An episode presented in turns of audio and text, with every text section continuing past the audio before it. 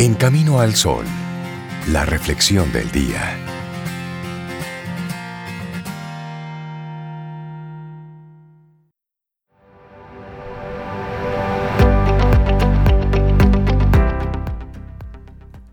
El mundo real es mucho más pequeño que el mundo de la imaginación. Friedrich Nietzsche. Y así seguimos nosotros avanzando en nuestro programa Camino al Sol y llega ese momento para, para reflexionar, para que juntos pensemos en voz alta, mostrar y demostrar en las redes sociales. Vamos a reflexionar un poquitito sobre esto.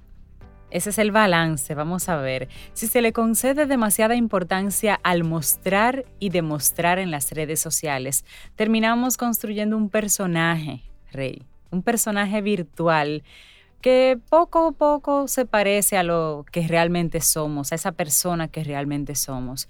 ¿Y cuáles son las consecuencias de esto?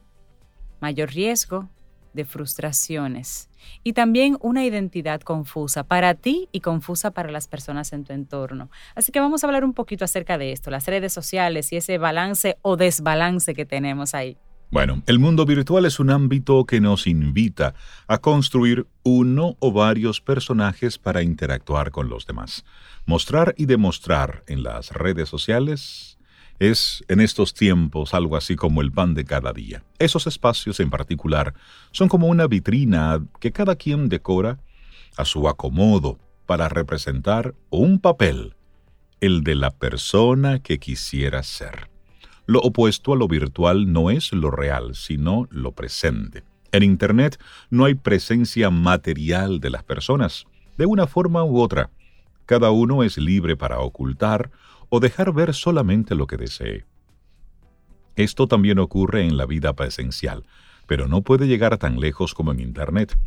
Casi cualquier cosa se puede mostrar y demostrar en las redes sociales. Sí, y esto que en principio podría ser imaginativo y lúdico, fácilmente se puede convertir en un tema problemático.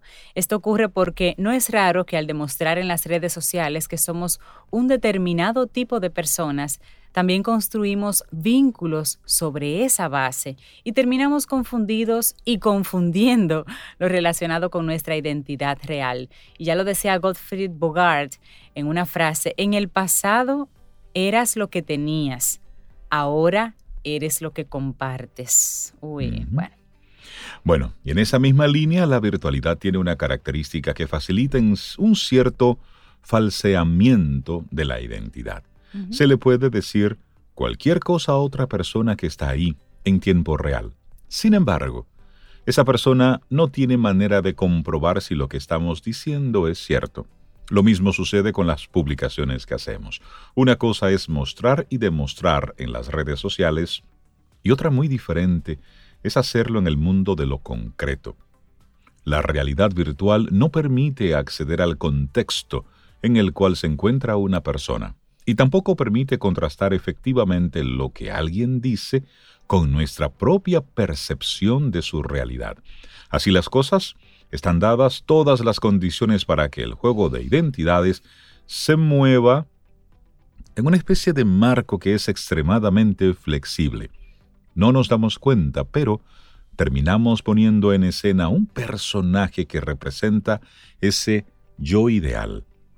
Esa representación que creamos, terminamos entonces nutriéndola y enriqueciéndola.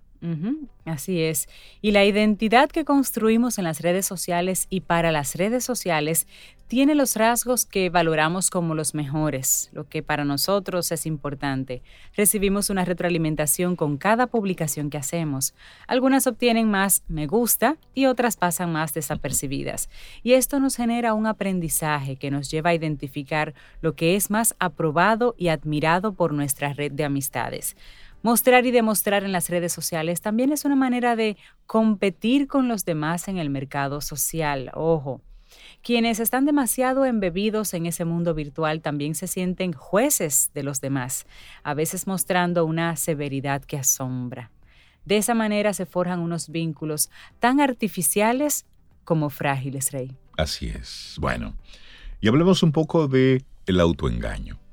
Las redes sociales están hechas por y para generar ganancias. es un negocio.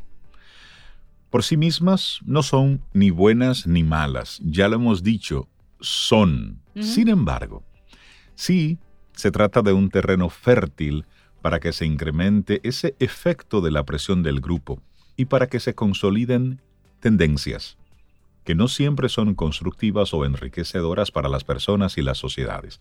Las redes también son espacios propicios para trivializar lo relevante. Diariamente vemos que separan más de lo que unen.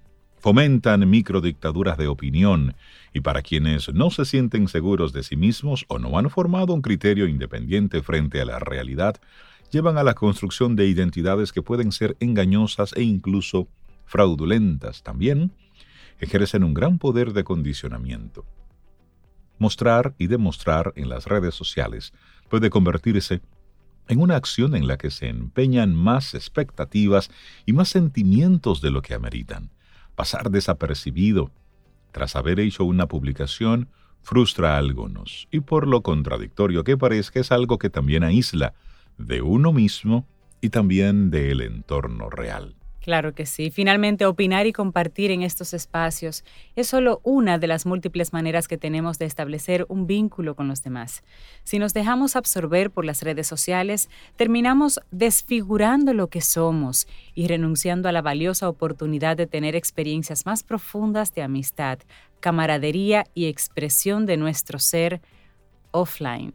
Así es. Esta fue una reflexión escrita por el psicólogo Sergio de Dios González. Mostrar y demostrar en las redes sociales. Hoy hemos estado y vamos a estar hablando precisamente un poco sobre eso, el balance en las diferentes áreas de, de nuestra vida. Y bueno, esta es una que está ahí muy presente.